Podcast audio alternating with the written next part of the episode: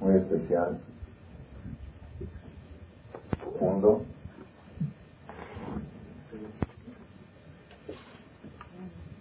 Que desde Hashem, con la ayuda de Dios, logremos transmitir el mensaje de la manera más correcta que se pueda. de hoy se llama los seres humanos. Voy a empezar con el tema. Personas, la semana pasada, después de la conferencia, al otro día, recibí ciertos llamados y comentarios. Cuando hablamos del tema del miedo, cómo quitar los miedos, dijimos de que es imposible que la persona se quite los miedos. Todas las personas somos miedosos. Todo lo que uno puede lograr es cambiar los miedos, en vez de tener miedo a miles de cosas, enfocarse al que maneja esas miles de cosas. No le tengo miedo ni a las enfermedades, ni a los asaltos, ni a las devaluaciones, ni a las situaciones, solamente al que manda y maneja todo eso. Ese fue ese fue este, el mensaje de la conferencia pasada. También sobre esto tuve este, ciertas pláticas con un oyente muy importante de este público que tiene otro punto de vista que algún día vamos también a desarrollarlo desde presente. Pero una pregunta que me hicieron es que existen algunos miedos, vamos a llamarlo así, hay miedos naturales y hay miedos sobrenaturales. Es natural, uno tiene miedo de los problemas, digamos, cotidianos, de que se devuelvan los cheques, de que, de que le pase un problema, que lo asalten, que lo roben, que se queme, que se incendie, que se enferme. Cosas que uno son naturales, que uno los ve y tiene miedo de eso. Entonces ya Baruch Hashem dimos el consejo cómo enfocarlo, que la persona todo el tiempo esté pensando que nada te puede pasar si Dios no lo decreta, y nada se puede evitar si Dios sí lo decreta. Entonces, de todos modos, como el ejemplo del avión que trajimos, no quieres viajar en el jumbo, pues no, no vayas en la carretera tampoco. Entonces, ese fue el mensaje de ese tipo de miedos. Pero hay miedos sobrenaturales. De repente la persona siente un miedo y no sabe, no sabe de qué. no, no, si le preguntas de qué tienes miedo, no se me da miedo. Sucede esto en muchas personas. Mucha gente llega con sus hijos aquí a veces a pedir un rezo, una bendición. ¿Qué pasa? Mi hijo está asustado. El, niño no tiene miedo ni, de la devaluación, ni de la recesión, no entiende nada. Y sin embargo, está asustado. O a veces uno, mismo se siente asustado y le dicen de qué, no sé, no tengo explicación. ¿Hay algún remedio para esto o no hay remedio? Si el Talmud, la Torah habla de eso también, o lo que hablamos la semana pasada fue una cosa lógica un miedo lógico natural de cosas que pueden suceder. No sé qué va a pasar con el país, no sé qué va a pasar con la situación. A todos esos miedos enfocamos el punto de vista de la fe. La persona con la fe dice no me puede pasar nada. La pregunta es, los miedos sobrenaturales, ¿tiene alguna explicación y hay forma de evitarlos o no? El Talmud también habla de esto y es muy importante este, anexarlo a la, a la práctica pasada. Vamos a ver que se va a relacionar también con la próxima práctica. El Talmud dice lo siguiente. Dice, la persona que se corta el cabello no se lava las manos después de cortarse el cabello, no hace metilat yadayim tres veces salteadas, provoca miedo. Tres días, tres días miedo. La persona que se corta las uñas y no hace la netilat después de cortarse las uñas, tiene miedo un día. La persona que se para en la mañana y no hace de en tres veces salteadas, cuando se para, eso le provoca miedo. La persona que se rasura, se rasura es como cortarse el cabello, y también la persona que se hace un análisis de sangre y después no se lava las manos tres veces, eso provoca miedo. Estas cosas son cosas sobrenaturales que los fajamín del Talmud sabían que existen ciertas fuerzas cabalísticas ocultas que están relacionadas con lo que es el pelo, con lo que es las uñas, con lo que es la sangre humana. Son todos, si ustedes ven el punto común que hay, son cosas que tenían vida y se les quita la vida. La uña cuando está en el cuerpo tiene vida. crecimiento. Cuando se corta, se murió. El pelo igual, la sangre que se quita igual. Antes estaba viva, ahorita ya es. Parece que tiene algo que ver, yo no entiendo mucho de Kabbalah. Dice el Talmud, ¿de qué tiene miedo?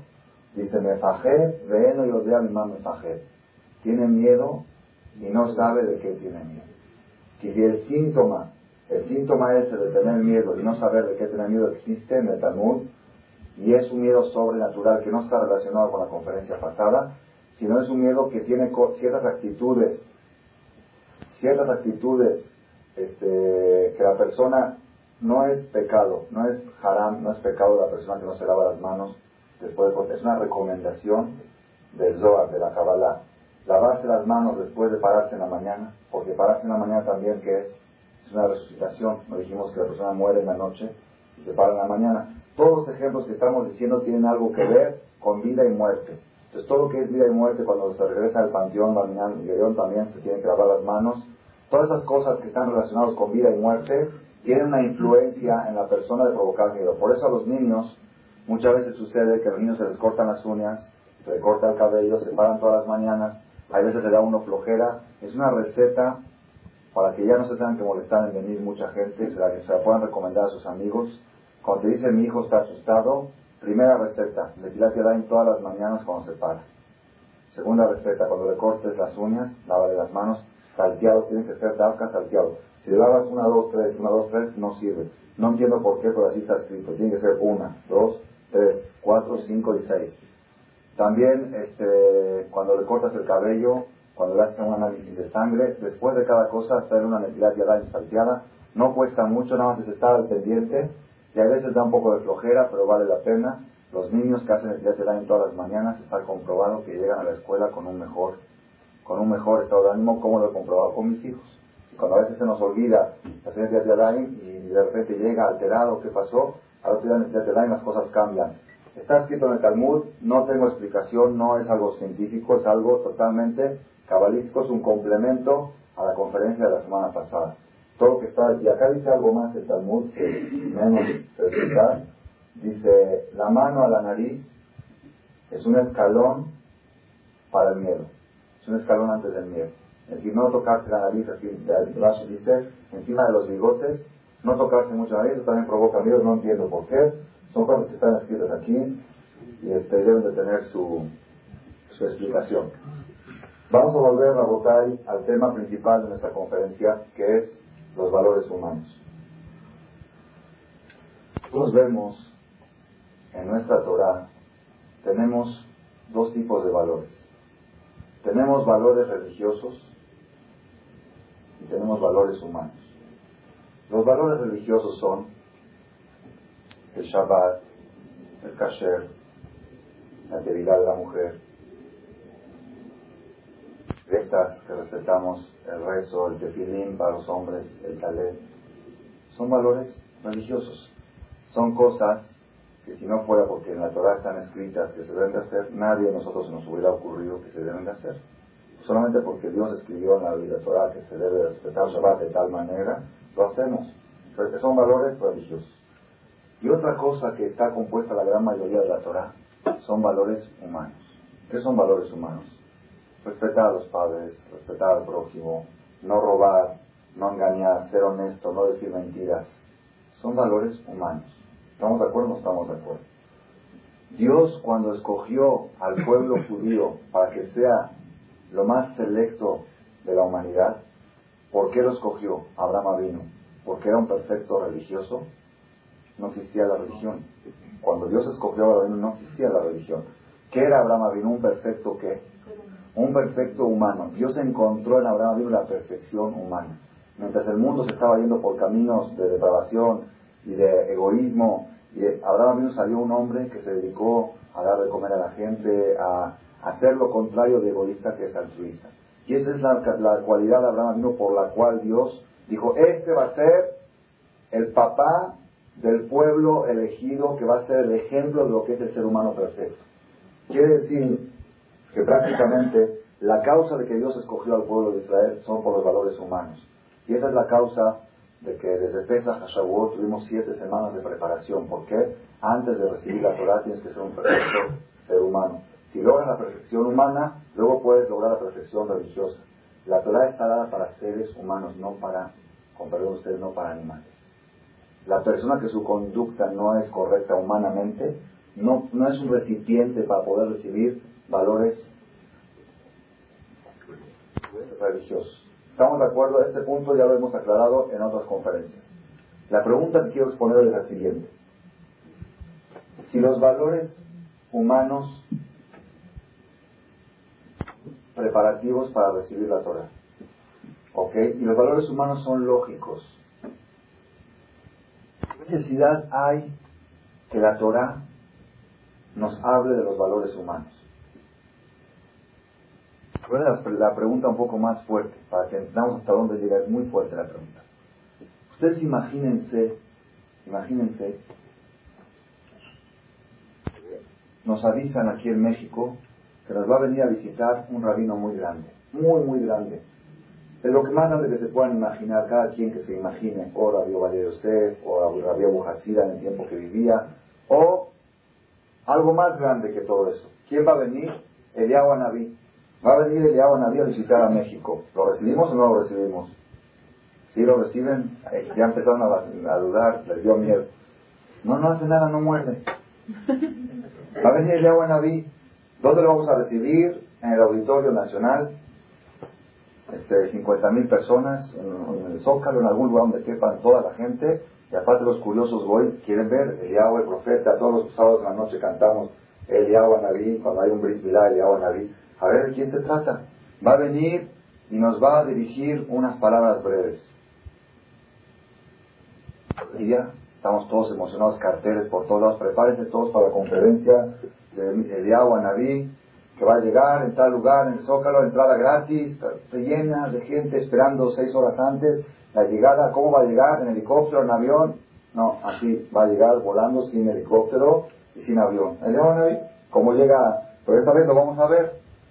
Se para ahí en el palco principal, al lado están todos los rabinos grandes, todo el público, la crema de la sociedad, los presidentes, todo, todo está todo muy bien organizado y están todos así abiertos la boca esperando que diga unas palabras. Su boca dice, queridos hermanos judíos de la comunidad judeo-mexicana, el mensaje que les traigo de Dios es el siguiente. No sean asesinos, no maten. Ustedes, ¿a dónde se cree que vino? ¿A Medellín? ¿A Bogotá? ¿A la mafia? Queridos hermanos judíos mexicanos, no roben. Que los judíos mexicanos respeten a los padres, gracias. Para eso vino el a nadie. Otra persona. ¿Cómo? Así se hizo famoso otra persona. ¿Quién? Jesús. El Virgen. Queridos hermanos, queridos hermanos, queridos hermanos judíos, no cometan adulterio. Digo, no Olam, Pon atención, Rabotai. Cuando Dios bajó a la tierra por primera vez en la historia que la humanidad alcanzó a ver al Creador y a oírlo, estaba todo el pueblo judío y todo el mundo al pendiente de que va a bajar Dios y va a decir el mensaje. Se supone que los diez mandamientos es la esencia, es lo más potente que hay. Luego viene toda la Torah. Pero ahí está la esencia, está concentrado en los diez mandamientos todo. ¿Ok? Se para Dios y dice, ok, yo soy Dios de ustedes que saqué de Egipto. Muy bien.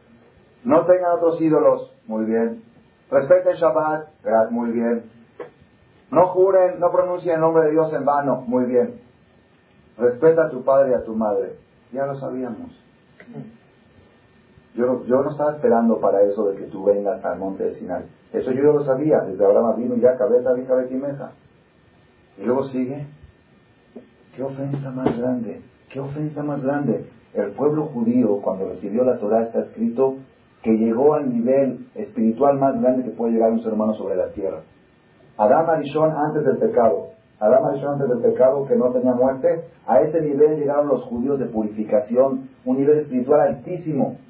Y viene Dios y les dice, no ¿Qué pasó? Tú sospechas de nosotros que vamos a matar. Pero tienes que decir, yo antes de que me entreguen la Torah ya sabía que no puedo lizar, que no puedo asesinar.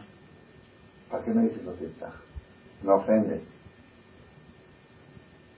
El punto que quiero exponer es el siguiente. ¿Hay necesidad de que la Torah nos enseñe los valores humanos? ¿O nosotros podemos respetar los valores humanos sin tener la Torah? En otras palabras, una persona un día asistió a una conferencia en otro lugar. Él mismo me lo comentó. Él es una persona que no es religioso y la conferencia era de judaísmo. El rabino, ahí el conferencista habló puro de judaísmo, de Shabbat, de lo, de lo que es judaísmo. Terminando la conferencia, se acercó esta persona, un hombre preparado, se acercó con el profesor, el conferencista, el rabino, y le dijo, Rabino, ¿le puedo hacer una pregunta? Así en privado, ¿le puedo hacer una pregunta? Yo soy una persona trabajadora, traigo el dinero a la casa, respetuosa, respeto a la gente, amo a la gente, trato de ayudar lo que más se pueda, no le hago daño a nadie. Esa es mi vida. ¿Está mal o está bien? No, el rabino dijo, está bien. ¿Quién puede decir que está mal eso? Está bien, nada más puede estar mejor. ¿Ok? Pero como él quiso decir, yo para qué necesito todo esto, yo sin estudiar Torah y sin saber Torah, yo soy una persona, un ser humano perfecto. Como humano soy perfecto. ¿Qué tiene de mal? Y es una pregunta que mucha gente, aunque no la pregunta a veces en el corazón, surge esa pregunta. Yo no hago daño a nadie, yo todo voy derecho. Pongan atención, Rabotay. El problema de los valores humanos. Les voy a decir el mensaje, toda la conferencia en una frase. Y después vamos a extendernos. Los valores humanos funcionan, pero no tienen garantía. Comprar una grabadora a Tepito. Tiene buen precio, barata no, está, no es seguro que va a fallar. No todo lo que compras en Tepito es fallado. Pero compraste un producto sin garantía. Puede ser que resulte y puede fallar. Los valores humanos pueden funcionar, pero en muchos casos tienen fallas desastrosas. Un ejemplo sencillo. Vamos a analizarlo más. ¿Quién puede decir ya no tenía valores humanos? El que sabe y lee y oye un poco la historia, los alemanes quizá eran el ejemplo de lo que es humanismo, de lo que es desarrollo, de lo que es civilización. ¿Creen que Hitler sentía que estaba pasando por el, por el mandamiento de no asesinarás? Hitler estaba haciendo un favor al mundo. Estaba limpiando al mundo de la gente innecesaria, de la gente negativa. Y estaba creando un nuevo mundo que florezca, un mundo positivo. Ese Hitler que siempre decimos, ese mismo Hitler, él sentía que estaba defendiendo los valores humanos.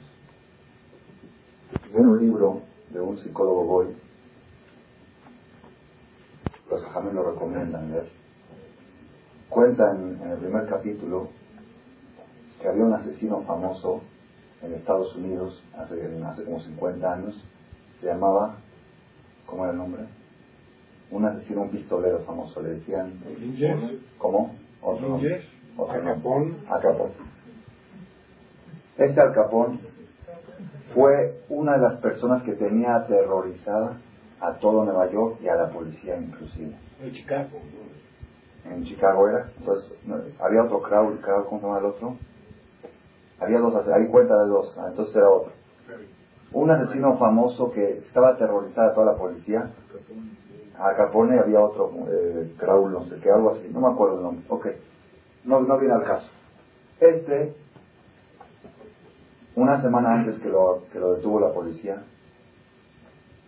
la policía estaba buscando por todos lados. Cuando llegó el día que lo, ya lo sintieron donde estaba, sitiaron toda la manzana, parecía una batalla militar. Cuando ya entraron y rompieron en la casa, él estaba escondido atrás de un atrás de un este sillón y estaba balanceando a los policías. Estaban enfrentando, seguía todavía y cayó muerto. Y dejó escrito un mensaje con sangre. Es decir, mi papel está manchado con sangre. Y el mensaje era el siguiente.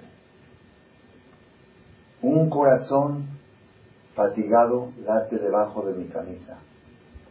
Un corazón piadoso y misericordioso que jamás le quiso hacer el mal a nadie. Y antes, un día antes de este suceso, lo, estaba con, una, con su novia, una de sus novias, y lo paró la policía para pedir identificación. Cuando le pidió identificación, sacó la pistola y lo mató. Y se siguió, como si nada. Un corazón piadoso y misericordioso, Lev ¿Saben qué es misericordioso? Que jamás le quiso hacer el mal a nadie. Y él dice, en este libro dice, ¿ustedes creen que lo que él escribió es mentira? Él estaba seguro que él tenía un corazón piadoso y misericordioso. Era business, ¿no? No, no, no, no. no. Él pasó, él estaba disfrutando con su novia y vino un policía a molestarlo.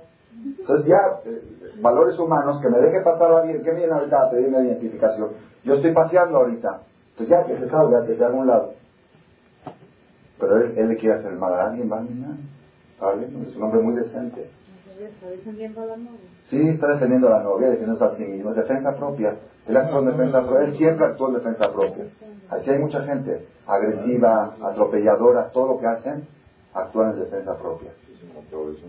Se me atravesó, exactamente. Se me atravesó, hay que ponerlo a un lado.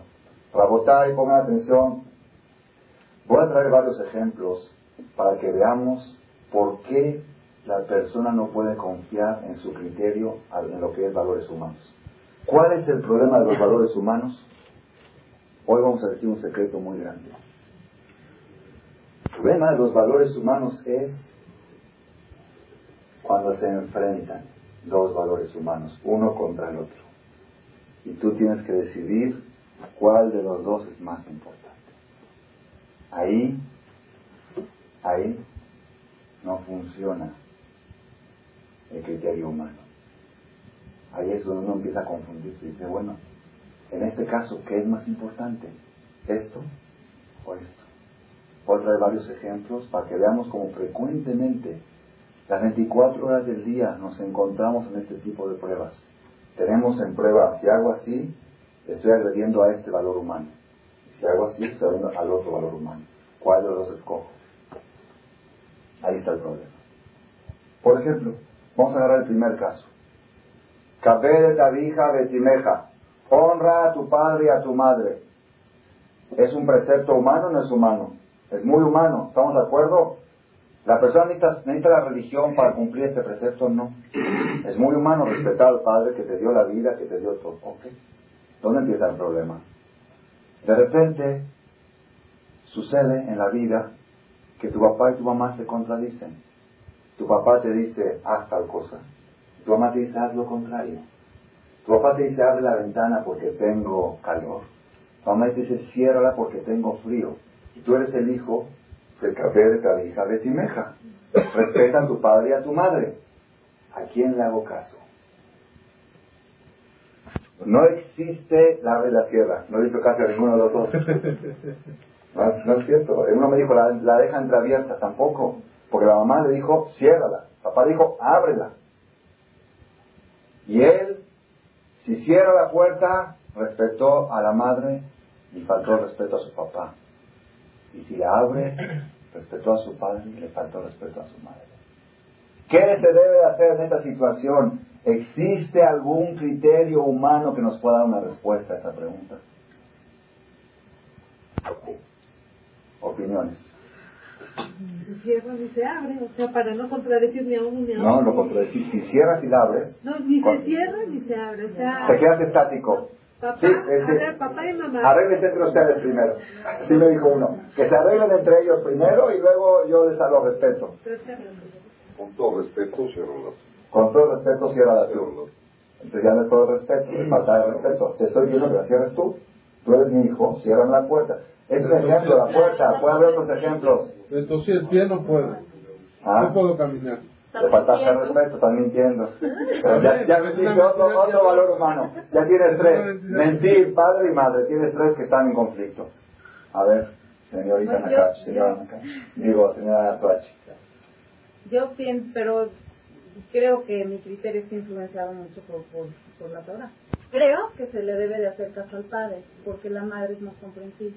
Un suéter a la madre. Y realmente a la madre, ¿verdad? La madre, bueno, el ejemplo que me estamos trayendo de ejemplo este, ustedes pueden buscar salidas, traen un suéter a la madre, cierra y ábrela, trae una, una, una calefacción a la mamá, un aire acondicionado al padre, pero pu- se dan casos de que no se puede cumplir con los dos. Definitivamente, el papá se va a ir al sur y la mamá al norte, el papá dice vente conmigo, y la mamá le dice vente conmigo.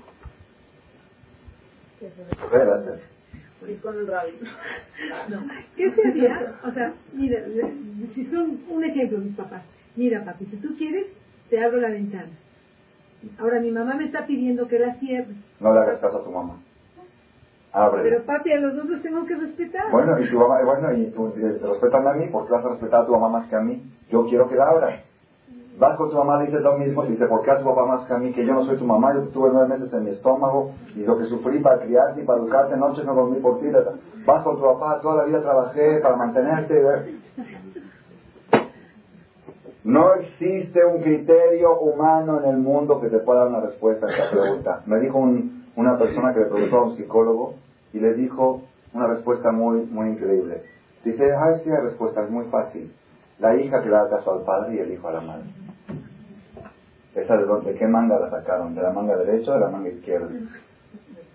¿Es ¿De dónde? ¿La sacaron de- Ahora, ¿cómo actúan las personas cuando llegan a esta situación? Pues un poquito. Primera pregunta hicimos cómo se debe de actuar. Segunda pregunta, cómo actúan. La cómo se debe no la contesté todavía. Pero cómo actúa la gente normalmente cuando, cuando se enfrenta. ¿Cómo? Muy buena respuesta. ¿Cómo dijo? Conveniencia. Aquella persona que está más allegado a su mamá, que siente más, digamos, cariño por ella o más lo que sea por ella, le va a hacer caso a su mamá. Y aquel joven que siente que su papá le da la lana y que su papá tiene dinero y le va a dejar la herencia, le va a poner el negocio, le va a poner esto, entonces no va a estar enojado en papá y luego esto, entonces le hace caso al padre. La persona, entonces, ¿la persona en esos casos actúa con valores humanos? No. ¿Cómo actúa? Actúa como su conveniencia propia. Entonces ahí empieza a fallar la ley de los valores humanos. Ahí se empieza a necesitar de tener una ley divina, que nadie en el mundo fuera de Dios te puede decir quién vale más, tu papá o tu mamá. No hay. No hay más, no hay. Y, y después que Dios me lo diga, tampoco yo lo voy a explicar. Porque Él lo dijo, yo lo voy a hacer así. Para eso necesitamos los valores divinos, los valores religiosos. ¿Qué se hace? ¿Quieren que se los diga o no? Rabotai, Rabotai es un ejemplo. Tenemos que saber una cosa muy importante. Hace dos semanas en la conferencia dijimos que el secreto del éxito en un matrimonio es tan fácil, tan fácil y tan difícil. Pero facilísimo. Las discusiones que hay entre el hombre y la mujer son yo quiero y tú quieres. Yo quiero y tú quieres. Es muy difícil llegar a un acuerdo. Entonces, ¿qué hacen? ¿Qué dicen los, eh, los estos? Bueno, hoy yo te hago caso, hoy yo bajo la cabeza, mañana la bajas tú. Esa es una forma de manejar, según la Torah, la forma. Es todas las discusiones que haya, trasladarlas del quiero al debo. Cuando la persona sabe trasladar la discusión del quiero al debo, ¿qué se debe de hacer? Ya, se eliminan muchas, mucho egoísmo, muchas, muchas, este, muchos mal, mal, sin saber qué se debe de hacer. Pero luego una persona me preguntó, bueno, ok, ¿qué pasa cuando discutimos yo y mi esposa qué es lo que se debe de hacer? Yo digo que se debe ir a casa de mis papás. Y ella dice que se debe ir a casa de sus papás. Ya es un paso adelante. Si la persona ya se trasladó del quiero al debo, ya se pasó adelante, ya es un paso muy adelante. Pero ¿qué hay cuando llegamos a discutir en el debo? Yo en mi casa, personalmente, he tenido discusiones, ya Baruch Hashem, pasamos del quiero al debo, pero ella dice, no, se debe hacer así. Digo, no, se debe así. ¿Qué se hace? Ya, o- ok, A esto quiero llegar a. El ejemplo del padre y la madre es un ejemplo. La Gemara dice, cuando el papá te dice haz tal cosa y la mamá te dice haz tal cosa, te haces caso al padre. Así dice la Torah. ¿Por qué? ¿Por qué? Dice esta, esta explicación. Porque tú y tu mamá tienen que respetar a tu papá. Mamá no te puede pedir algo en contra de tu papá, porque al pedirte algo tu mamá en contra de tu papá le está faltando el respeto a tu papá. Y la mamá debe de respetar al papá, a su esposo. ¿Ya me entendió cómo está? El hombre debe, el hombre debe de amar a su mujer y la mujer debe de respetar a su marido. Así es. Dicen los libros cuál es la mejor, cuál es la mejor mujer del mundo. ¿Cuál es la mejor mujer del mundo? Que el que la ve en la calle cree que es hija de su esposo y no hija de su papá. A tal grado se amoldó a su marido que parece hija de su, de su marido. Así trae el Talmud. Es un consejo. ¿A qué debe aspirar una mujer? ¿A qué debe aspirar? No un hombre, una mujer. ¿A qué debe aspirar? A sentirse hija de su marido. Querer a su marido como quiere a su papá. Respetarlo como respeta a su papá. Entonces, cuando la mamá, pónganse, cuando la mamá te pide una cosa en contra de la voluntad de tu papá, no tiene el derecho a hacerlo. ¿Por qué? Porque ella y tú están obligados a respetar a tu papá. Entonces el respeto papá Avanzamos un paso más. En base a esta filosofía, en base a esta ideología, ¿qué pasa si tu papá te dice, come Y, y, Dios te dice, no comas taref. Aquí hay dos valores que están enfrentando, un valor humano contra un valor religioso. El valor humano te dice, ¿Cómo le vas a faltar a tu papá? Jadito, tu papá te preparó, tu mamá te hizo, te cocinó. Y el valor religioso te dice, ¿cómo le vas a faltar a Dios? ¿Qué está antes? ¿Qué está antes? Le vuelvo a repetir. Yo, como ser humano, no sabría qué decisión tomar. ¿Quién soy yo para decidir? Si Dios mismo me dijo, respeta a tu padre. Entonces quizá Dios me está pidiendo ahorita que yo coma taré, pero que respeta a mi padre. ¿Cómo puedo saber yo? Abro la Biblia y me dice, un hombre a su madre a su padre respetarán y mi sábado cuidarán. ¿Por qué lo puso juntos que tiene que uno con el otro? Respétalo con la condición que no te diga algo en contra de mí. ¿Por qué? Por la misma lógica. Porque así como tu mamá, ya así como tu mamá no te puede pedir algo a ti en contra de tu papá, tu papá no te puede pedir algo a ti en contra de su papá, del papá de los dos la misma ideología. Estaba viendo el caso, de es la explicación, y no es la explicación. Todo el problema de la vida, la botella, les voy a decir cuál es el problema. ¿Dónde las personas fracasamos? ¿Dónde las personas tropezamos? ¿Dónde las personas fallamos, como le quieran llamar? ¿Dónde? En estos enfrentamientos. Todos, Baruch Hashem, tenemos buenos valores, tanto valores humanos como valores religiosos. Todas las personas presentes, si preguntas, ¿crees en Dios? Claro que sí. Amas a Dios, sí. Amas al prójimo, sí. Yo amo a todos, menos a este, a este, a este, a este, a este, pero a todos. Nada más excepto todas las personas, de veras, si ustedes se ponen a pensar, no hay gente que tenga maldad. El asesino más grande de Estados Unidos puede escribir una carta diciendo de que él es un corazón piadoso y misericordioso que late debajo de su corazón. Y estoy seguro que Hitler hubiera dejado el mismo testamento.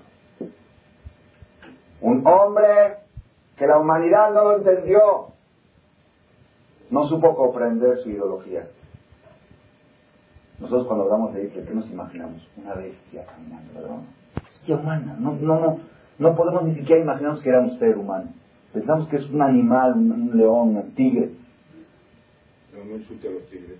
Ahí. Menos todavía. Eso estamos insultando. ¿Por qué? Tiene razón el señor Isidoro. ¿Por qué? Yo vi una película del holocausto pasaban antes de la película, pasaban como un tigre, se agarraba un cordero y se lo despedazaba. Como un, este, como agarraba una gallina y la Y todo eso es naturaleza. Es parte de la naturaleza que el pescado grande se come al chico. Es la naturaleza, es así Dios lo creó, no tiene libre albedrío. Esa es su comida, la comida del tigre es un cordero. Esa es su naturaleza. Pero esto es naturaleza. La naturaleza humana es esta. ¿Ya me entendieron? Sin embargo, ustedes, otra vez. Aquí está el punto, Rabotai, donde la persona tiene que llegar a una conclusión muy difícil. ¿Cuál es la conclusión difícil? Tu criterio es muy importante. ¿Cuándo tu criterio es muy importante? Cuando no hay enfrentamiento. Cuando hay enfrentamiento, adiós al criterio. ¿Por qué? Porque ahí el criterio está influenciado por la conveniencia. La persona actúa como se le da la gana, como se le antoja. Y es por eso que mucha gente actúa mal y cuando le llamas la atención porque actuaste mal, te dice, mi modo que quieres que esto y esto y esto y esto, eso es chantaje. Te agarra un valor y te lo engranda. Llegó el otro día una persona y me dice que la esposa está muy mal. La esposa de él está muy mal. porque La esposa está reclamando a él porque él da cheques sin fondos. La esposa le dijo a él que porque él da cheques sin fondos se desprestigia, queda mal con la gente, porque él dice, yo tengo que traerle comida a mis hijos. Y si no tengo otra forma, y tengo que dar cheques sin fondos para obtener dinero y darle comida a mis hijos, pues ni modo, lo voy a hacer. ¿Los voy a dejar con hambre? Chantaje. ¿Que el jajam le va a decir, sí, déjalos que se mueran de hambre? ¿Qué le va a decir? ¿Ya me entendieron el punto? ¿Qué pasó? Hay dos valores. Un valor que es ser honesto en los negocios, no engañar, no dar un cheque sin fondo. Un valor. Otro valor humano es traer el gasto a la casa y darle de comer a los hijos. Es un valor humano. Los dos son valores humanos. Llega una situación que esta persona se le enfrentaron los dos. Llegó una situación que él no tiene para traer. No era el caso, no entre paréntesis, no era que no iba a traer lo que comer. Era el caso. Lo que comer ya está a nivel de hoy. Lo que comer son paseos y restaurantes y cosas. Pero vamos a suponer que se llega al caso. Que papá no tiene lo que traerle final, al menos darle de comer a sus hijos. Entonces dice, tengo dos valores aquí chocando. Uno es, no robarás. Otro es, no dejes con hambre a tus hijos. ¿Qué valor prevalece? ¿Existe algún humano que me pueda dar la respuesta? ¿Y? Sí, los seres humanos dan la respuesta. Depende. Si yo soy el que estoy en el problema, la respuesta es, lo más importante es no dejar con hambre a los niños. Si a mí es el que me van a dar el cheque, sin fondo, digo, lo más importante es conservar la dignidad humana, aunque tus hijos se queden con hambre. Una es verdad.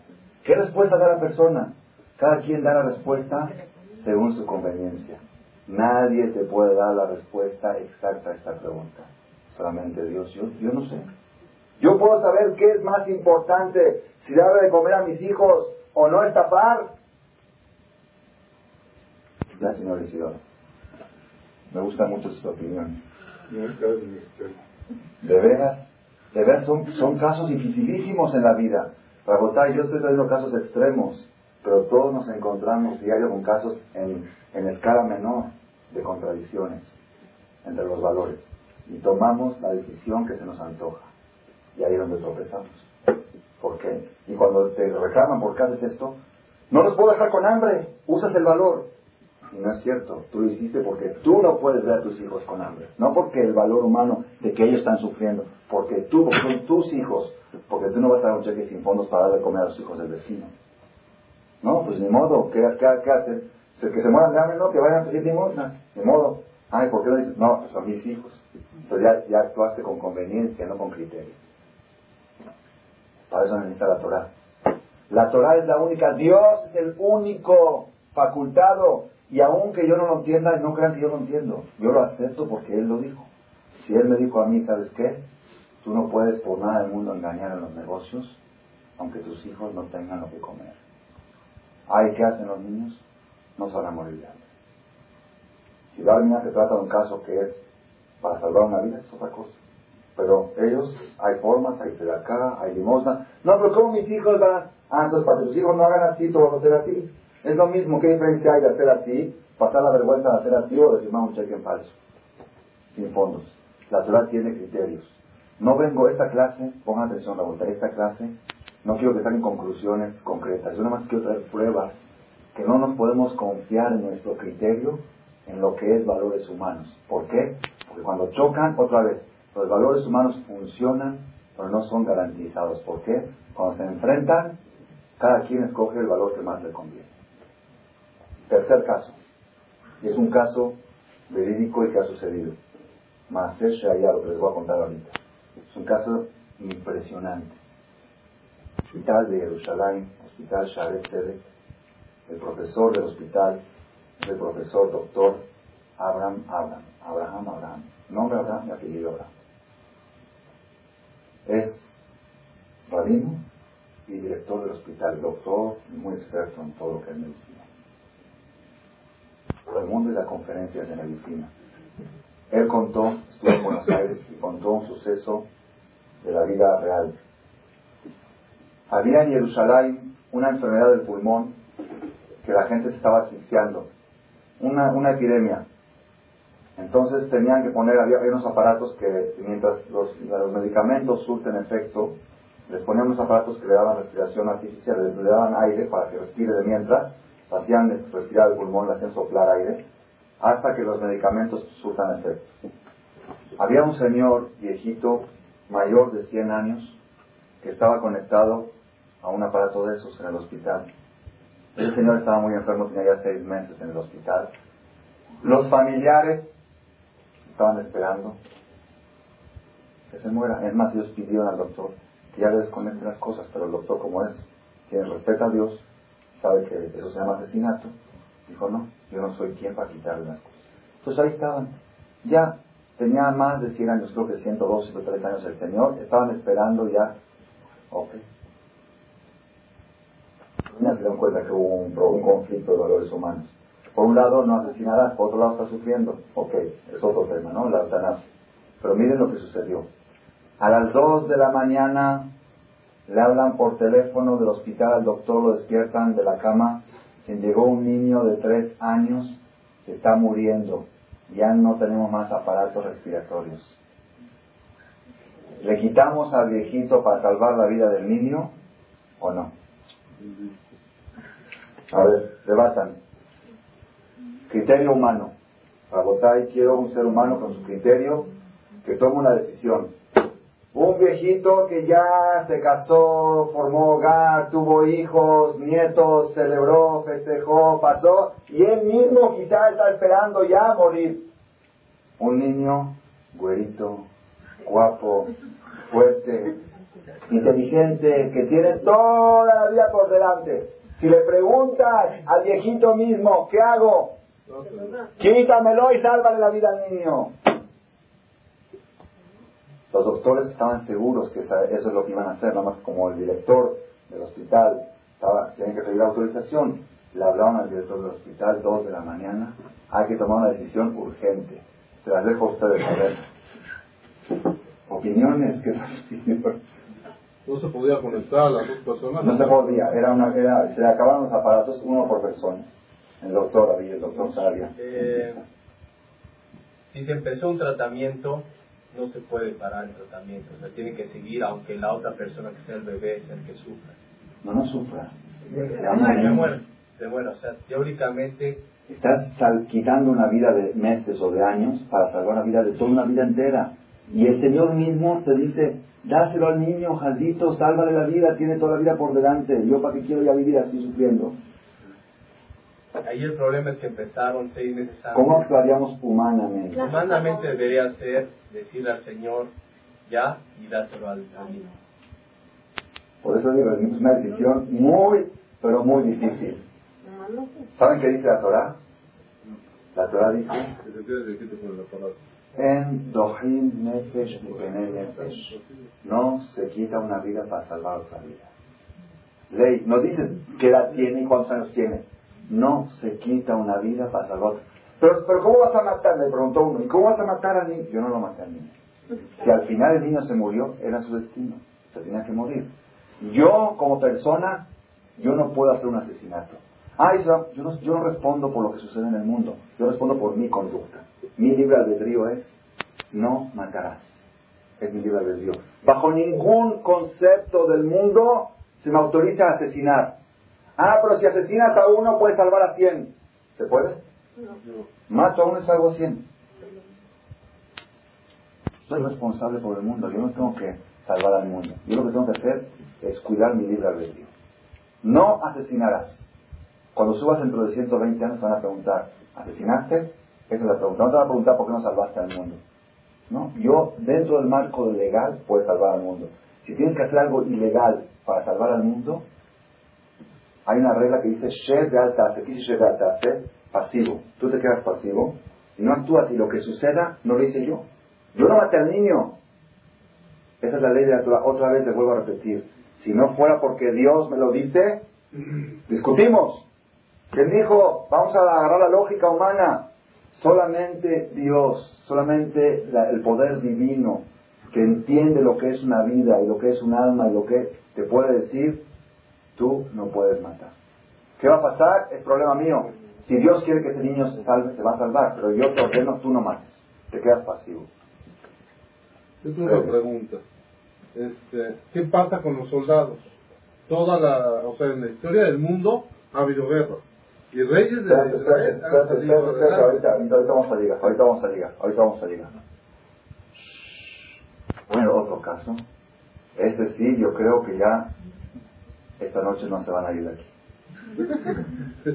se ponen a debatir este caso. A ver, señor, este. Eh, yo creo que es una pregunta. ¿Qué pasa si llegan al hospital? No importa si son niños o adultos. Sí. Ahí sí podríamos usar el criterio humano, para que vean que sí Dios quiere que uses tu lógica, mientras estés en el marco de la ley.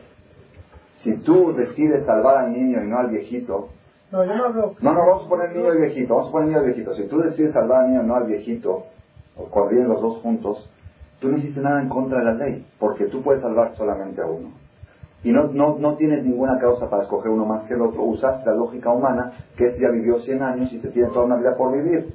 Entonces ahí sí, ahí tú no cometiste ningún asesinato, porque la, tú eres pasivo, tú estás salvando. ¿Ya me entendiste la diferencia? En el otro caso estás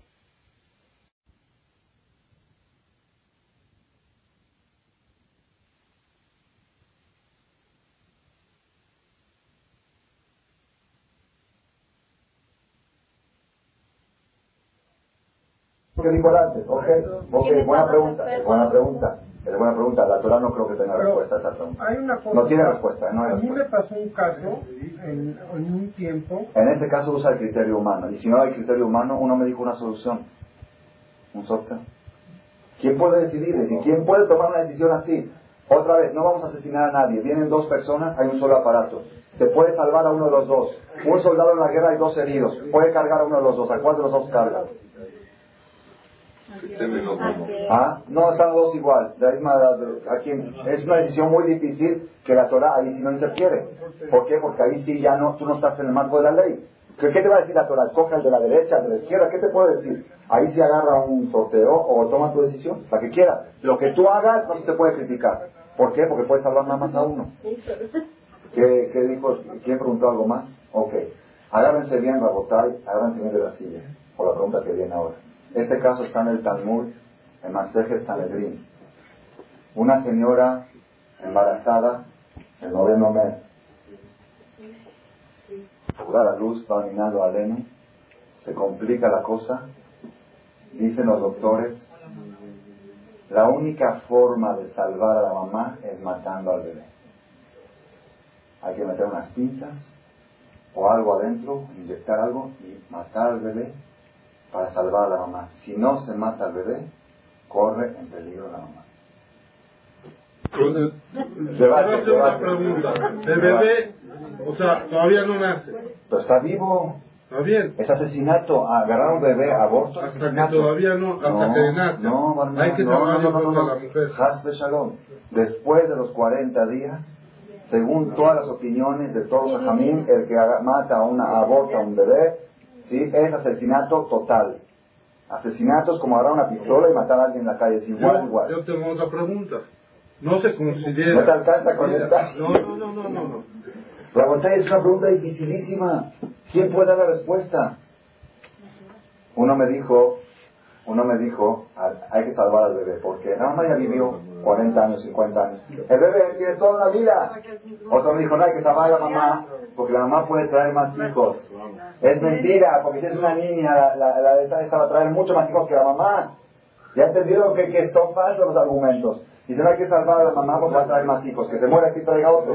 Pero esta niña, si es una niña, se va a casar y va a traer mucho más hijos que su mamá. Otro, y así cada quien dice algo. Y si es una mamá que tiene nueve hijos, que se van a quedar huérfanos, ¿qué haces? Única forma de salvar a la mamá es matar al bebé, meter algo adentro, inyectar veneno y matarlo. Y lo tienes que hacer tú, el papá lo tiene que hacer. Sí, no hay, no hay otra forma. Está, el papá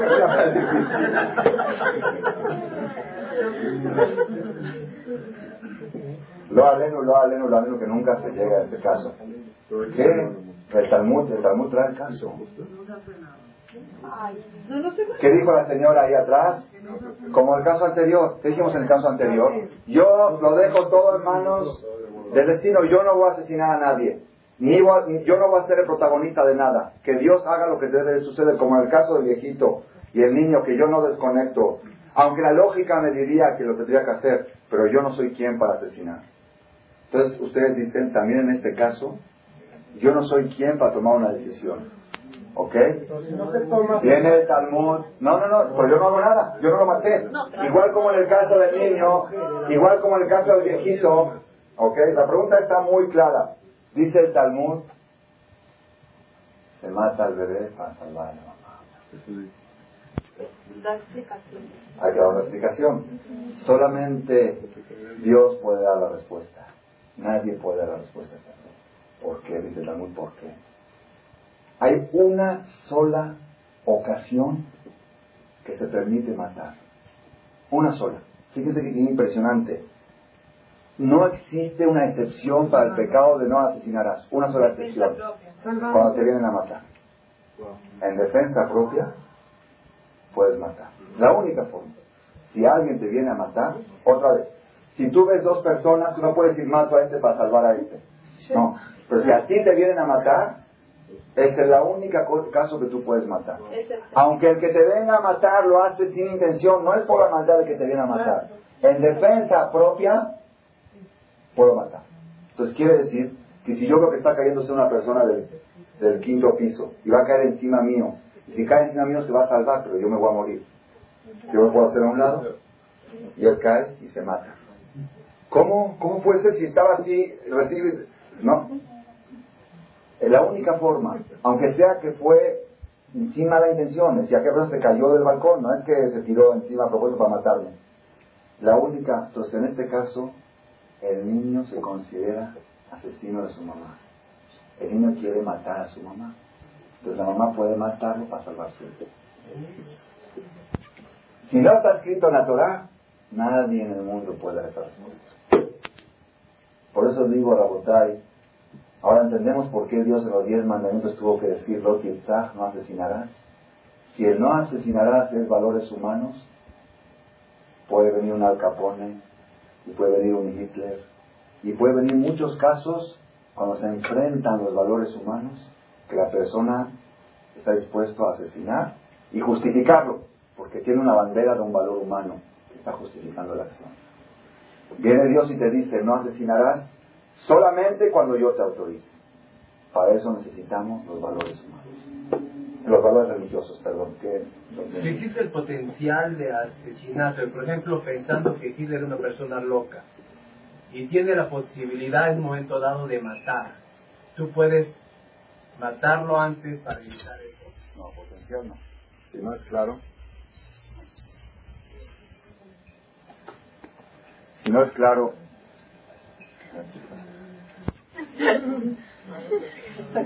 o sea, debe existir la acción. No la acción, el intento claro, un intento claro. Si es, si no, si es un intento eh, remoto, digamos, no remoto, en potencial, que dices, este en potencial va a ser un asesino, mejor lo mato, es lo que decía Hitler de los judíos. Esos judíos quieren acabar con el mundo, entonces yo los mato antes que ellos acaben. Él, quería que estaba actuando en defensa propia, defensa de la humanidad.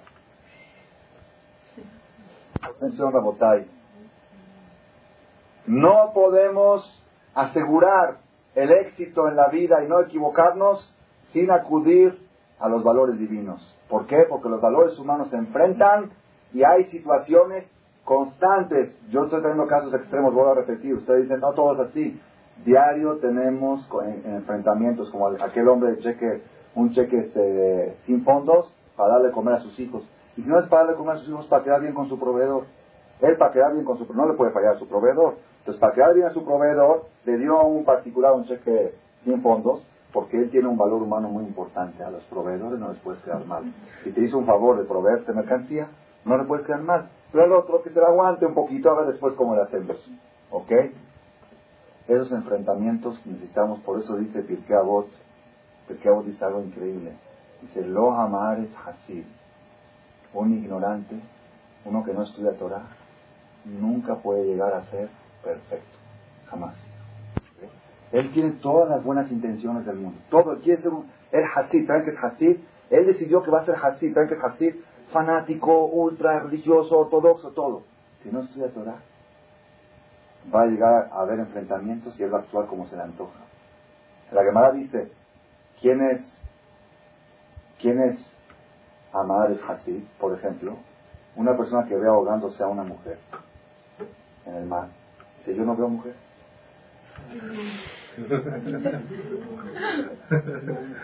Dos valores que se enfrentan. Un valor es que el hombre tiene que estar recatado y no ver mujeres que no, no es su esposa. Yo no toco mujeres, yo no abrazo mujeres. Si la voy a salvar, tengo que abrazar. Yo no abrazo mujeres. Ah, pero salvar una vida por otro lado. Sabotai una vez me contó un jajam, sucede, por eso digo, esto no nada más el nivel, en todos los niveles, también en el nivel religioso, el que no sabe estas cosas, el que no estudia, hace errores constantemente. ¿Por qué? Por no saber, muchas veces gente que hace teshuva y no sabe la escala de valores correcta y vende un valor por otro. Y viene con jajam y dice, ¿quién te dijo? ¿Dónde lo inventaste? No, es que, ¿quién te dijo? Eso, eso vale más que tu shalom bay. Hay casos que sí, hay casos que no tienes que estudiar. Vez un jajam me contó esto mi maestro. Fue a la fábrica de café, estaban supervisando el café para Pesach, el café para de Pesach en Israel. Entonces él fue allá a la fábrica y vio al Mashiach. Mashiach, ¿quién es el Mashiach? Es el supervisor oficial que recibe su sueldo para estar, una persona religiosa, estar checando que los empleados no metan nada de jamés. Y vio, el jajam mío vio cómo estaba comiéndose una torta de pan la empacadora del café, la señora que se encargaba de empacar, estaba al lado de todo el café de pesa con una torta de pan jamés. Le dice al supervisor, ¿no estás viendo? Que yo no veo mujer. Cosa, un valor es acoso de la pesa y otro valor es no ver mujeres. Y hay el tercer valor, te están pagando un sueldo. ¿Para qué te pagan? Para que tú te hagas tu... No veo mujeres. No veo mujeres, no cobres sueldo, vete. ¿Ya me entendieron, Rabotay? Toda la vida, por eso les traigo ejemplos de todos los niveles, para que no crean que nada más en el hospital o nada más en, en todos los niveles. Y la, lo amar es así. La persona que no estudia no puede asegurarse que está actuando bien. Aunque él diga yo soy muy inteligente, yo tengo un criterio muy desarrollado, con todo lo desarrollado que sea el criterio. Otro ejemplo. Valores humanos que tenemos nosotros todos es los hijos. Los hijos que es un valor humano o un valor religioso. un valor humano. Si tú le preguntas a una persona, ¿qué es lo más precioso? ¿Qué es lo más valioso que hay en tu vida? Me lo dijo, ¿no? ¿Qué es lo más precioso que hay en tu vida? Hijos. Los hijos. Ok, ¿por qué no traes más? Precioso, ¿por qué no traes más? No, espérate, hay otro valor. No, hay otro valor. Hay otro valor. Hay otro valor que se llama, le voy a decir otro valor muy importante. Hay un valor que se llama paseos, pasarla bien, disfrutar y gozar. ¿Ok? Es un valor también. La persona, hay gente que siente que eso es un valor. Un valor es disfrutar de la vida. ¿Ok? ¿Qué pasa cuando se chocan? Si traigo un hijo más, eso me va a limitar a pasarla bien. Y si la quiero pasar bien, tengo que tener un hijo menos. ¿Qué es más importante? O, por ejemplo, otro valor que puede enfrentarse, un valor que mucha gente tiene, que cree, es dejar una buena herencia a los hijos. Dejarle un buen capital. A uno darle un millón no sé de qué, y a otro esto y al otro el otro. Y así, y él, él dice, yo prefiero traer menos hijos. Hay gente que así dice, menos hijos y que vivan mejor, que traer más hijos y que vivan en peores condiciones. ¿Ok? No estamos debatiendo el tema ahorita, porque hoy no estamos hablando del control de la natalidad. ¿Quién puede tomar una decisión de este tipo? ¿Tú te puedes imaginar si la mamá de Albert Einstein hubiera hecho ese cálculo? Si bien o mal, no sé. Pero yo digo a Albert Einstein, si la mamá de Rabu Hachira, ¿tú quién eres? Leí el otro día en selecciones, así en chiquito, ya saben que lo leo en lugares donde no se puede estudiársela. Para que no sospechen. que una señora estaba dando una conferencia sobre el tema del control de la natalidad, sobre el aborto, perdón, sobre el aborto.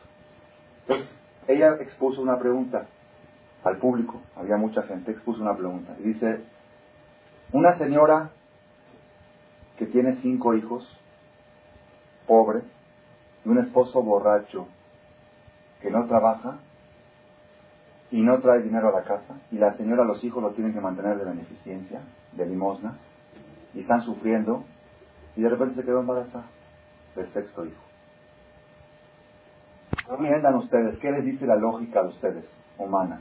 ¿Que aborte o que no aborte? Se paró una señora del público y dijo, yo digo que aborte porque este hijo no creo que tenga una condición humana para poder vivir. Entonces van a ser para sufrir, va a ser un hijo traumado, un niño sufrido. Entonces para traer una criatura que sufra, mejor no traerla. La conferencista, yo soy ese sexto hijo. Era borracho, mi mamá se quedó embarazada de mí y los doctores dijeron que aborte. Yo creo que yo no soy un perfecto ser humano y no creo que mis condiciones de vida son bajas. Yo tengo muy buena condición de vida, mucha felicidad en mi hogar y estoy muy feliz porque mi mamá me trajo al mundo. Pero súper cayó. ¿Quién? ¿Quién eres tú? ¿Tú puedes garantizar que tus hijos van a ser ricos o pobres?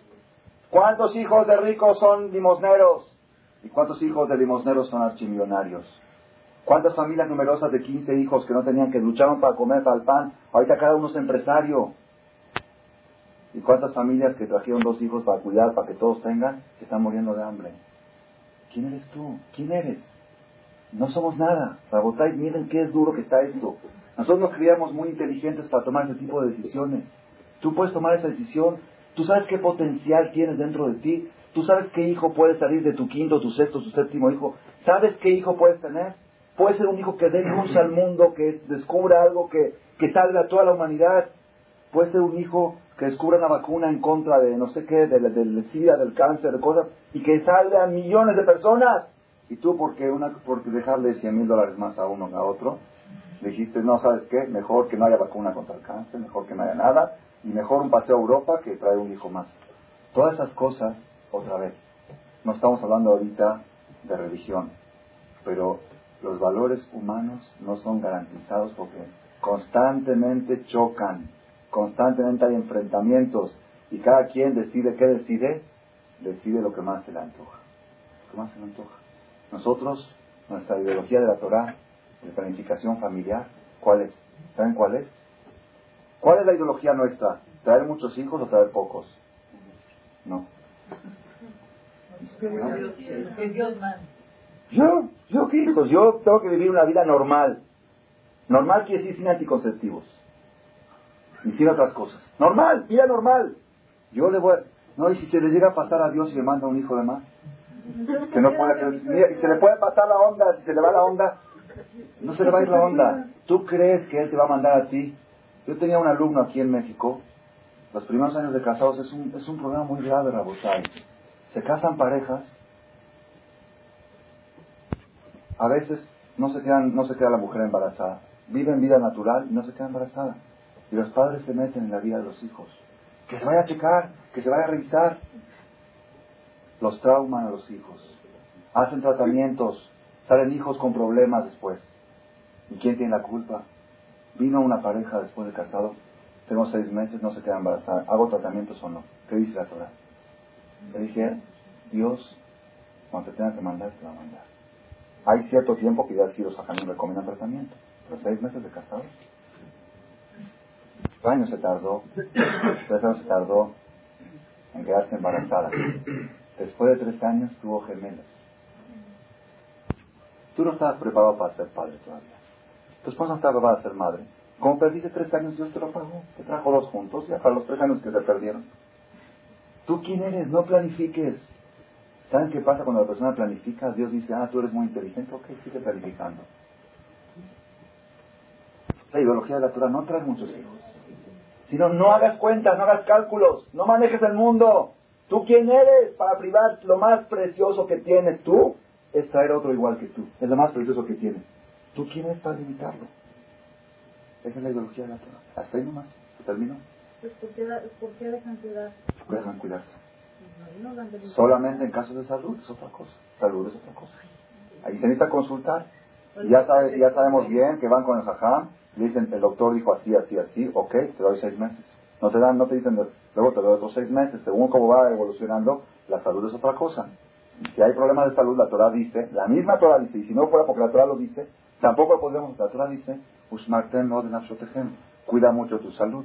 Entonces la Torah me dijo que el cuidado de tu salud vale más que traer un hijo más trigando tu salud, para no llegar al caso que dijimos antes, Barminan, que te tengan que jugar una vida u otra. Pero no Entonces es mejor... es No, no, no, bueno, ok, ok, por eso digo, lo más importante que queremos llegar hoy no es el tema de planificación familiar, ni el tema de hospitales, ni el tema de padre y madre, hoy es el tema que los valores humanos están en conflictos constantes y las personas escogen el valor que se les antoja.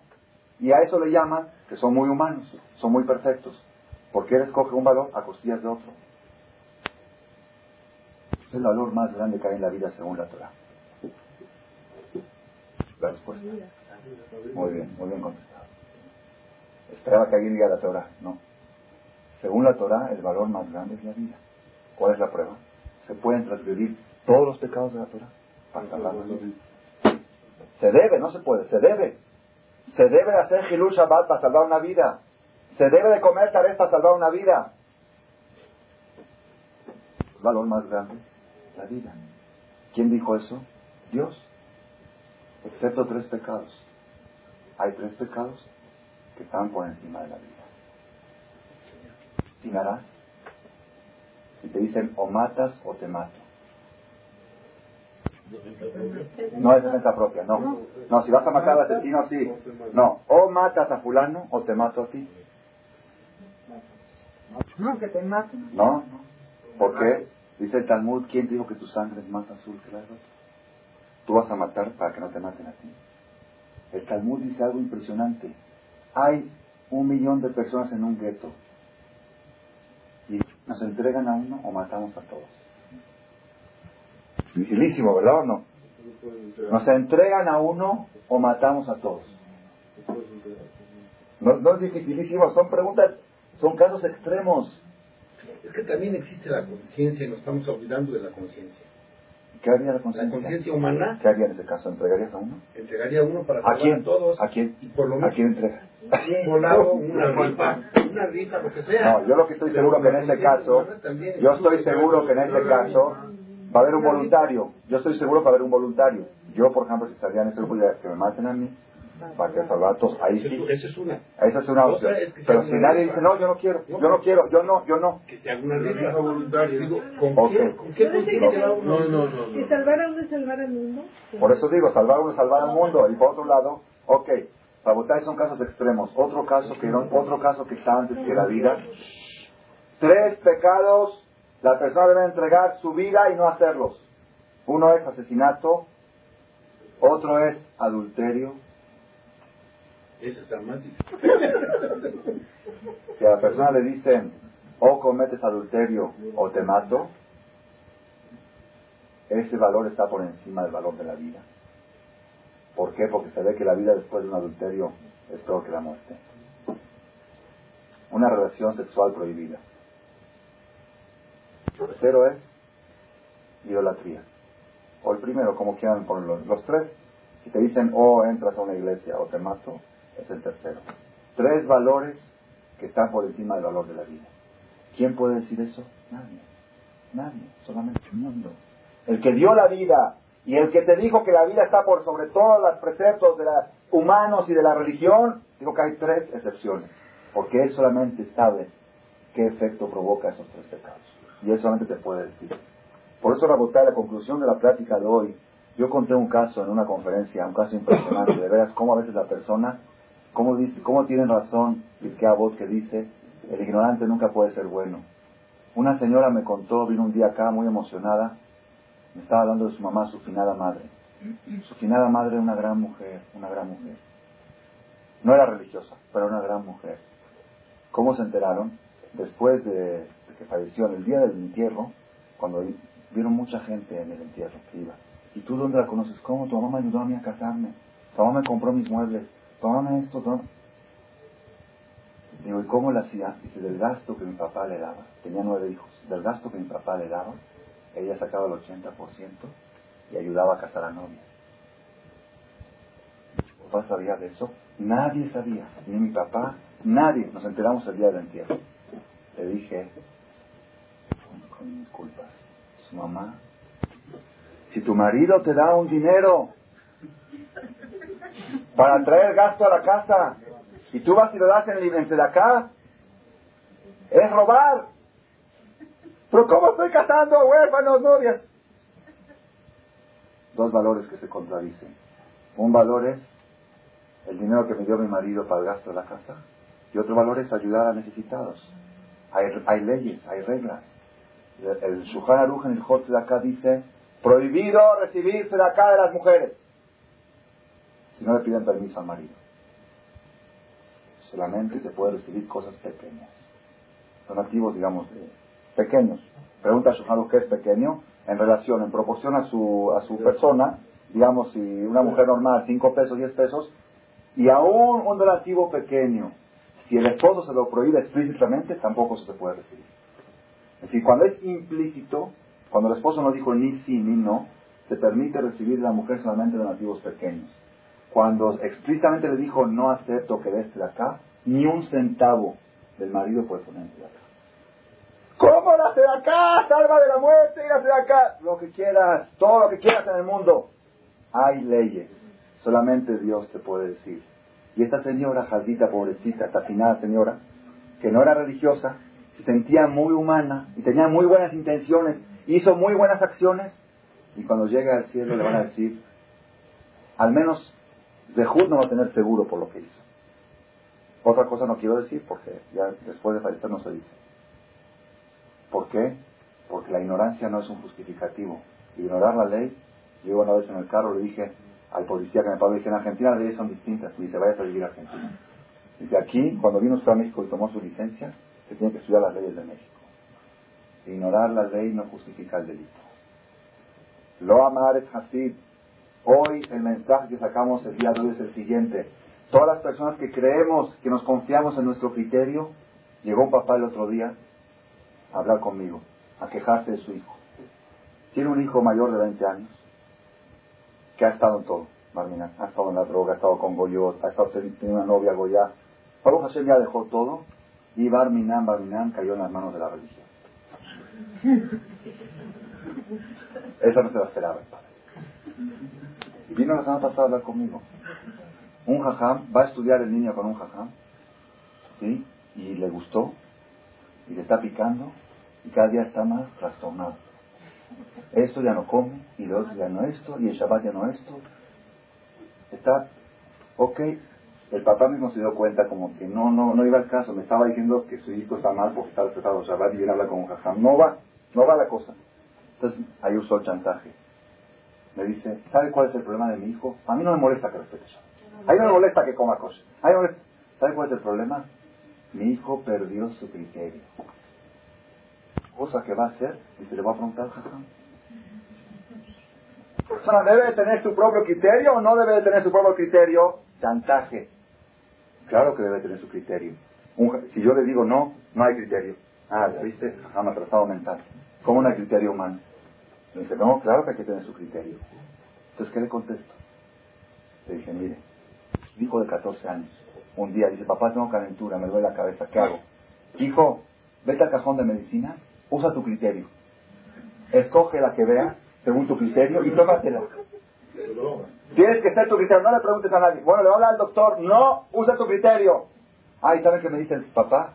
Me dice, jajam, la gente tiene que usar su criterio aunque se equivoque. Porque uno se equivoca y aprende. Yo me equivoqué y aprendí. Que se equivoque mi hijo y que aprenda. Ok. Que vaya al cajón de medicinas, que se equivoque y que aprenda. Me dice, no, jajam. Con la salud y con la vida no se juega. Dije, ah, está el punto. Que usted dice con la salud y con la vida no se ¿Cómo tu hijo va a usar su criterio en una materia que jamás la estudió? Si ya estudió medicina, ahora sí, si ya eres médico, y hay discusión entre médicos, y hay temas discutidos, puedes usar, debes usar tu criterio. O como el caso anterior que dijimos, si llegan dos personas al hospital y, y tú tienes que salvar a uno de los dos y no hay ninguna causa para escoger uno más que otro, puedes usar tu criterio, debes usarlo, pero sin haber estudiado, ¿qué criterio? ¿De qué criterio? No, que se equivoque, que se equivoque en los negocios, no, con la vida no se juega, con la religión no se juega, la religión es vida. ¿Cuál es la diferencia entre usted y él? Que usted cree que la religión es un luxus y con lujo se puede jugar. Y él se convenció que la religión no es un luxus, que la Torah y que Dios es la vida y con la vida no se juega. Y como no se quiere equivocar, y como no estudió, y me dijo, el joven mismo me dijo, yo cuando estudie bien ya no le voy a venir a preguntar a usted.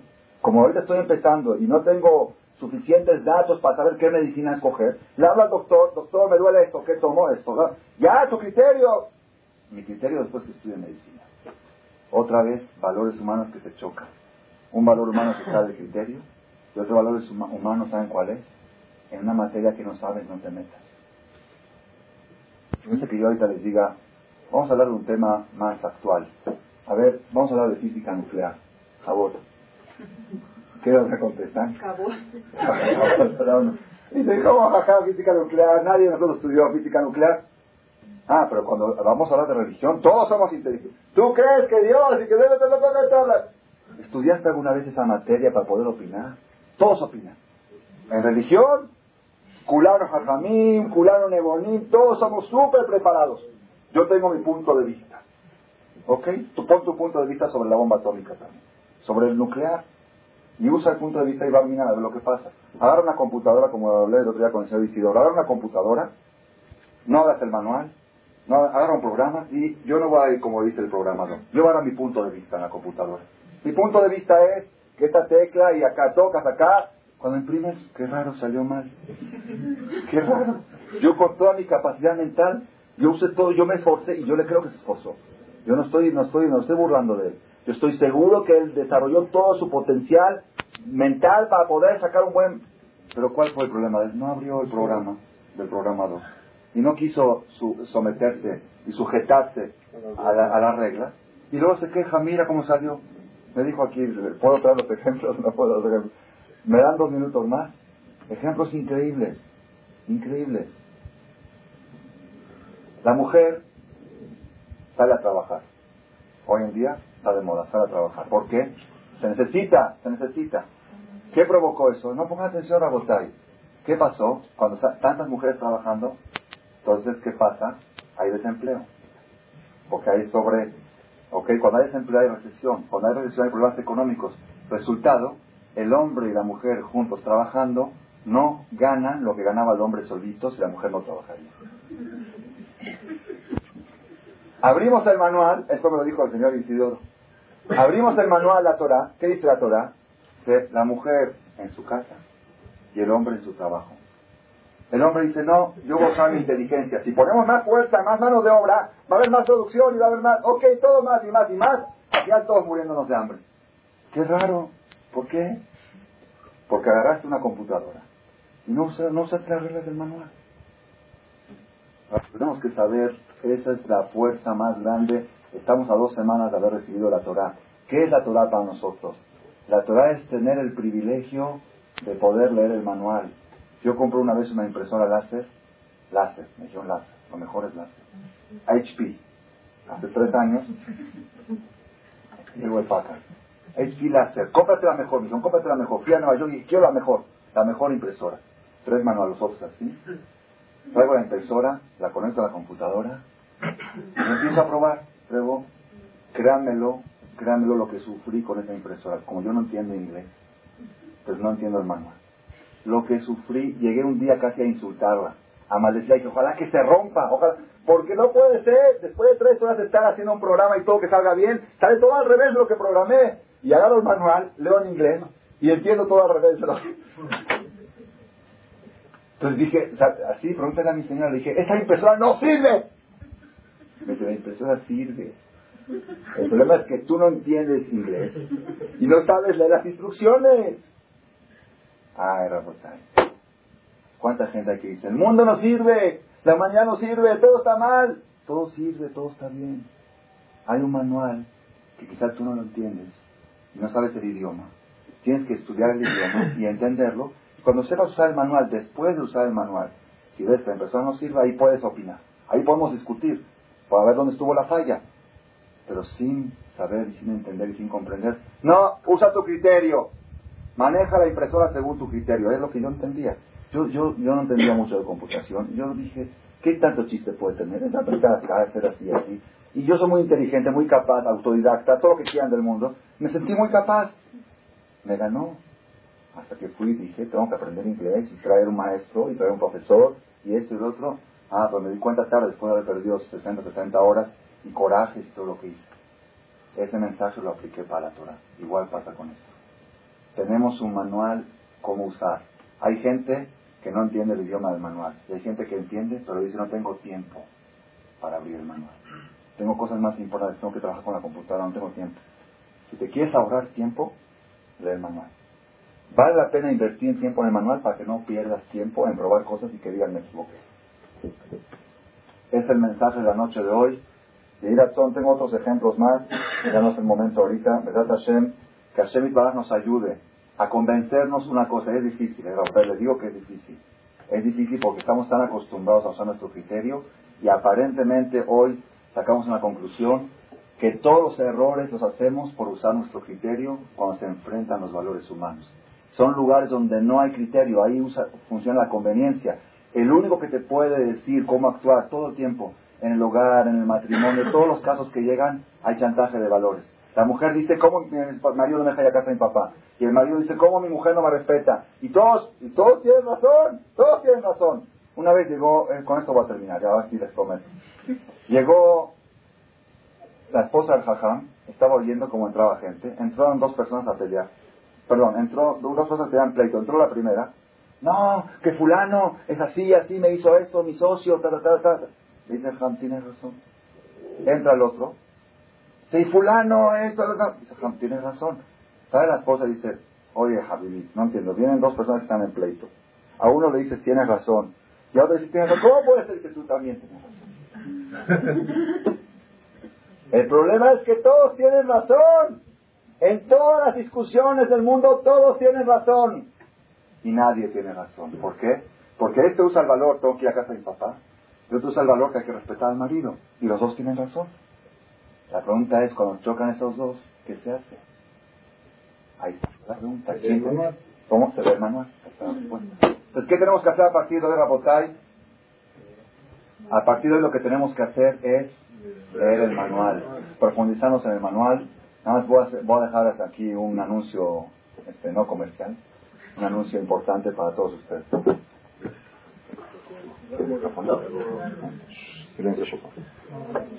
Bueno, buenas noches. Mi nombre es Adolfo Maya. El eh, Rap Malek, de manera muy agradable, muy amena y sobre todo muy ilustrativa, eh, durante un poco más de una hora nos estuvo hablando mucho de valores y para terminar habló mucho de computadora. Yo voy a tratar de unir estos dos eh, factores en lo siguiente. Efectivamente requiere, todo lo que es importante en la vida requiere un tiempo de atención, de dedicación. En México hay una organización que precisamente se llama así Tiempo para Obtener Valores, es la organización TOP, y estamos a dos semanas por efectuar el seminario número 23 en México, y digo en México porque estos seminarios ya han trascendido las fronteras a otros países, Venezuela, Brasil, Viena, Nueva York, Israel, etcétera. Y precisamente lo que nos damos en esos seminarios es un fin de semana de tiempo para obtener esos valores, tiempo para conocer el manual que Rab Malek mencionó, tiempo para analizar desde un punto de vista eh, a fondo, un punto de vista obviamente judío, lo que es nuestra Torah, para conocer un poquito más ese manual, para meterlo a la computadora y ver si realmente eh, esa Torah conocía algo de la computadora, o lo contrario también, si la computadora conoce algo de Torah, para analizar temas que son muy de interés actual, temas sobre matrimonios mixtos, temas eh, sobre lo que dice la Torah, sobre enfermedades que atañen hoy a la humanidad, o temas tan sencillos como lo que es la felicidad del matrimonio o la posibilidad de cumplir mis votos en la vida moderna, si realmente cumplir con la Torah es compatible con el siglo XX o no es compatible, o si eso era para gente obscurantista o gente antigua o gente que no tenía idea de cómo eran las cosas. Todos este tipo de temas se analizan en un seminario de tres días, Ram Malek, cosa que entre paréntesis habla muy bien del RAP, que nos haya permitido a otra organización de Torah eh, el hecho de hacer este anuncio acá, habla de que aquí no hay competencia, simplemente hay el, afán de que esto se difunda, este tipo de pláticas, este tipo de conferencias se difundan entre más y más Yehudim. Desde este seminario es el próximo día 23, el viernes 23, hasta el domingo 25 en Cuernavaca, en un hotel de lujo. Eh, y los queremos invitar a aquellas personas que estén interesadas. Están eh, cordialmente invitadas a, les vamos a repartir un folleto inclusive de la salida, a comunicarse a todos para preguntar bien de qué se trata este seminario. Le agradezco mucho, Muchas gracias. El que no dijo Arvid y quiere decir Arvid Comillán,